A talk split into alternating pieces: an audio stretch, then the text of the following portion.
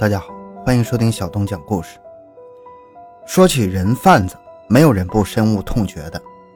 他们为了赚钱，居然不惜倒卖他人的人身自由，让无数个幸福美满的家庭破碎。我们今天要说的这个关于人贩子的故事，却和我们印象中的人贩子有不一样的地方。人贩子拐卖了一个十八岁的妙龄少女，按照从前的路数，他们打算将这个姑娘卖掉。可是结果却是出人意料的，人贩子不仅仅没有把这个少女卖掉，反而经过一番周折，把自己给卖了出去。听到这儿，您可能会无比的疑惑呀，这怎么回事？人贩子把自己给卖出去了？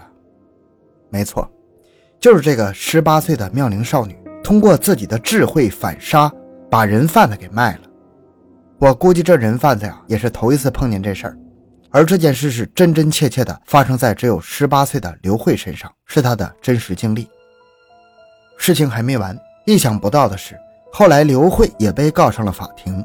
这件事情当时引起了全社会的关注，所有人都想知道审判的结果是什么。一审过后，刘慧被判处刑期三年。这个审判结果很快遭到了质疑，有人说刘慧实际上只是惩罚了坏人，怎么能够被判刑呢？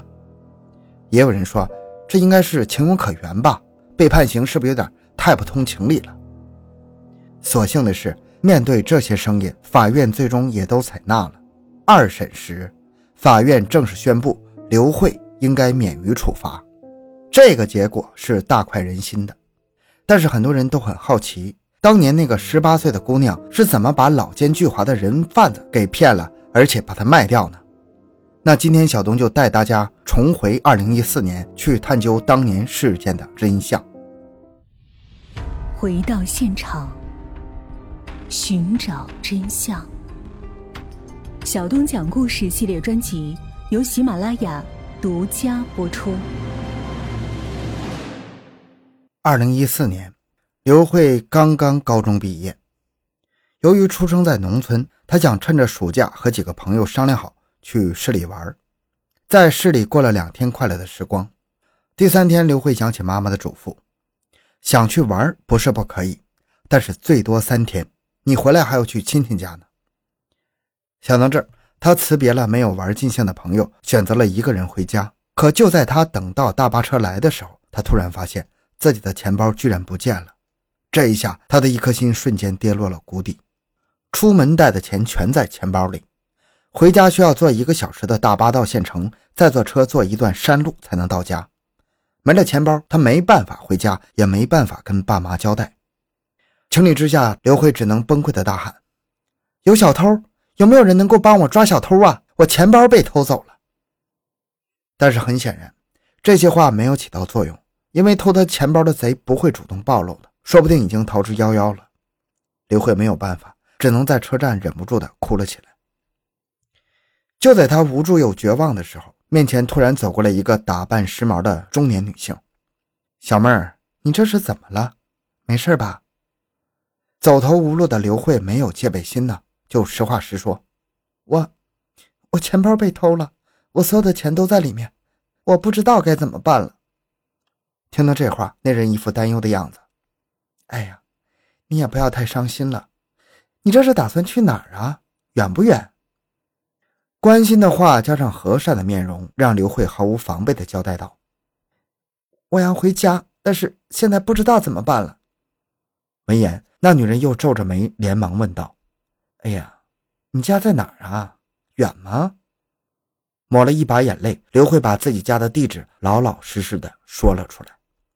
然而，说出这句话以后，那女人却突然笑了起来：“哎呦，小妹儿啊，这可太巧了，我们是老乡啊！”这话无疑是雪中送炭呐！刘慧眼睛一亮，她有些激动地抬起了头。紧接着，女人拍了拍她的肩膀，温柔地安抚道：“这下好了，我正好也要回去，我们又是老乡，不如我带你一起回吧。”这突如其来的好消息让刘慧的心一下就温暖起来，她终于看到了希望。虽然丢了钱包，爸妈会责怪，但是现在最重要的是先回家呀！咬了咬牙。刘慧决定相信他。谢谢谢姐。见状，女人满意的笑了笑。对于现在的刘慧来说，面前这个同乡简直就是她全部的希望，只有依靠他，自己才能顺利的回家。然而，他怎么也没有想到的是，他以为的救赎，实际上是看不到底的万丈深渊。刘慧按照女人的指示，和他一起坐上了同一辆大巴车。也就在这个时候，他才知道这个好心的姐姐叫刘梅。本来一切都是正常的，然而还没有到站，刘梅却突然有些为难道：“刘慧啊，我这边有个事情要和你商量一下，我还有点事儿要找我的舅舅。你要是不急的话，你就先跟我去一趟我舅舅家。”听他这么一说，刘慧也没有多做犹豫，就点了点头。嗯，可以，我没有关系。闻言，刘梅又放低姿态道歉：“哎，不好意思啊。”这个时候，在刘慧的眼里，明明是刘梅主动帮助自己，却还这么尊重自己，这瞬间让刘慧对这个老乡更是充满了好感。哎，没关系。就这样，两人下了车。很快，刘梅叫了一辆摩的，没过多久，两人就来到了县城里一座不起眼的房子里。嗯。等我跟我舅舅说完事儿，我们就走。说完，刘梅就自顾自地走了进去。紧接着，一个大概五十几岁的妇女走了出来，见到人，刘梅很快就迎了上去：“舅妈，我舅舅呢？”那人先是没有回答刘梅的话，反而是用一种很奇怪的眼神看了一眼刘慧，然后才笑着说：“哦，马上回来。”听到这话，刘梅又为难地看了刘慧一眼：“哎呀。”我舅舅还没有回来，你看你能不能先等等？直到这个时候，刘慧还没有意识到有任何的不对劲儿，她只是有点担心刘梅舅舅回来太迟了，他们俩动身也就迟了。她稍微有点犹豫，还是点了点头。可以。听到这话，刘梅指了指院子里开着的房子，又继续柔声道：“你可以先在屋子里等等我吗？我有点事儿想和我舅妈说。”人与人之间都是有隐私的嘛，两人毕竟也是第一次见面，这话也无可厚非呀。刘慧就听话的点了点头，两个人低头窃窃私语了一阵，刘慧也没有去听。过了一会儿，门外又走进了两个男人。刘梅起身去说话，刘慧这时候心中还松了一口气，看来他舅舅回来了，那他们估计马上就可以走了。然而让刘慧意想不到的是。刘梅还没有和舅舅说几句话，就突然一声不吭的上前把门锁住了。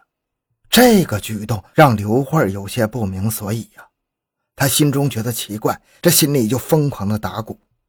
直到院子里的人开始肆无忌惮的谈论价钱。哥，你这丫头也算是看见了，也不要拐弯抹角的出个价吧。嗯，确实不错。挺年轻，也挺水灵的，那就四千吧。很快，刘梅的声音也响了起来：“四千，这也太少了，不可能！”